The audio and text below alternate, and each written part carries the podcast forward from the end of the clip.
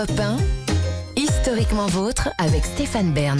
Tous les jours, vous le savez, historiquement vôtre vous raconte l'histoire sans se la raconter avec Jean-Luc Lemoine qui vient tout juste de mettre le point d'interrogation final à son quiz à suivre. Oui, et pour vous le faire deviner un petit peu, euh, ce quiz, euh, j'ai découvert moi-même un disque dont j'avais jamais entendu parler. Écoutez plutôt.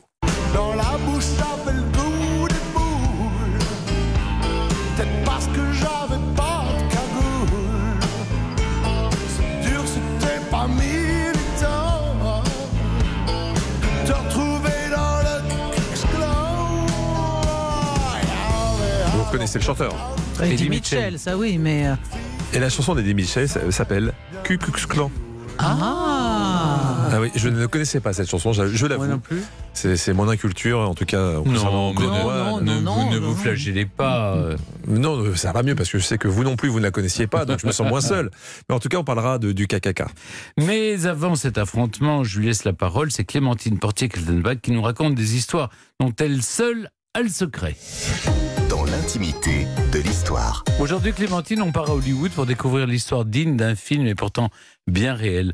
Entre la balafrée Carole Lombard et le comédien star Clark Gable, mais qui était un peu euh, un penchant pour la bouteille, lui. hein. oh, bah alors, écoutez, ça n'empêche pas de s'aimer. Non, alors là, là, Carole Lombard, d'une certaine manière, son, son accident est arrivé paradoxalement à un bon moment, c'est-à-dire qu'elle elle a cet accident de voiture en 1926 et ça faisait déjà cinq ans qu'elle faisait du cinéma. Et peut-être que si cet, cet accident était survenu plus tôt, eh bien, elle, elle n'aurait tout simplement pas fait carrière. Au lieu de cela, après cette, cette blessure qui lui laisse donc une grande balafre assez voyante sur la joue, eh bien, elle doit passer quelque temps hors des plateaux de tournage pour se soigner.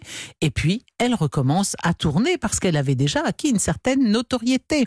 Et cette cicatrice euh, qu'elle conservera toute sa vie, naturellement, va être soigneusement camouflée par les maquilleurs, les retoucheurs. Les directeurs de, photos prennent l'habitude de, la prendre sous, un angle et pas sous un autre et, et d'éviter telle ou telle lumière et tel ou tel plan. Et d'ailleurs, c'est très étonnant quand on voit des photos euh, euh, de Carole Lombard, on la distingue vaguement, Ah. mais c'est vraiment quasiment invisible. Alors, qui était cette euh, Carole qui ne s'appelait pas du tout Carole? Elle s'appelait Jan Alice Peters et elle est née le 6 octobre 1908 à Fort Wayne dans l'Indiana. C'est une fille de bonne famille, Carole Lombard, une, une famille aisée, plutôt de gauche, originaire de Los Angeles. Et sa caractéristique, c'est que non seulement elle est très jolie, bien sûr, mais elle a un gros côté garçon manqué. On raconte d'ailleurs qu'elle a été repérée euh, par un, professionnel du cinéma parce qu'elle jouait au, baseball dans la rue avec ses frères. Et avec ça, un langage de chartier, c'est pas le genre du tout Carole Lombard à s'en laisser compter. C'est plutôt le genre à choisir, à choisir d'ailleurs, y compris ses amants, parce que on va lui reprocher d'avoir couché à peu près avec tous les tous les métiers des studios de cinéma.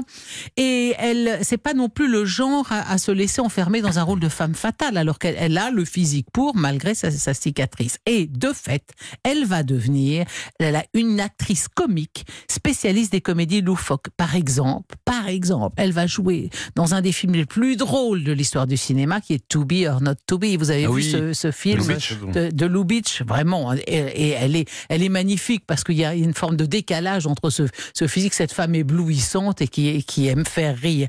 En fait, elle rencontre Clark Gable en 32 sur un tournage, évidemment, mais euh, à l'époque, ils sont tous les deux mariés, donc ils ne font absolument pas attention euh, l'un à l'autre. Ils vont avoir une, une relation strictement professionnelle, totalement indifférente. Et surtout qu'ils viennent pas du tout, du tout du même milieu. Autant que, je le disais, Carole Lombard, elle, elle vient de ce- cette espèce de, de, de milieu de gauche, un peu intello, Los Angeles, etc.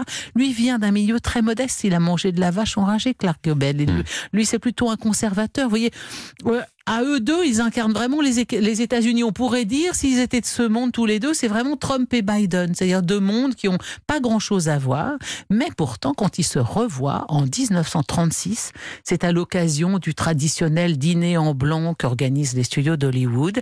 Ils sont libres tous les deux parce qu'elle, à ce moment-là, est divorcée depuis trois ans et lui est en instance de divorce avec sa seconde femme, eh bien, elle sera sa troisième épouse. Et chose très inhabituelle à Hollywood, c'est un mariage heureux, c'est un mariage harmonieux. Et donc, c'est un couple vraiment, euh, le couple idéal qui à la fois reste très très glamour. Ils sont dans toutes les grandes fêtes organisées par les studios, dans des tenues incroyables pour elle, toujours magnifiques. Et en même temps, ils s'achètent un ranch où ils passent beaucoup de temps et ils sont ravis d'être tous les deux tout seuls dans leur ranch et ils jouent à des jeux de société et ça leur va très bien aussi. Et d'ailleurs, eux s'en amusent, ils se donnent les, les surnoms que se donnent les vieux ménages américains. Ils s'appellent l'un l'autre Pa et Ma. On se croirait dans une BD de, de Lucky Luke.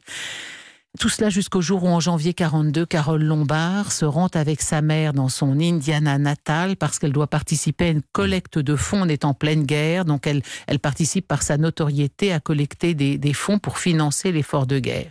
Elle est censée rentrer en train à Los Angeles, mais elle avait tellement hâte de retrouver Clark Gable. Vous savez ce qu'elle a fait? Elle était avec sa mère. Elle a tiré à pile ou face, train ou avion. Et ça tombe sur l'avion. Très mauvaise pioche parce que ce 16 janvier 1942, alors que l'avion survole le désert aux environs de Las Vegas, à hauteur du mont Potosi, eh ben, il touche le flanc de la montagne avec une, une aile et s'écrase.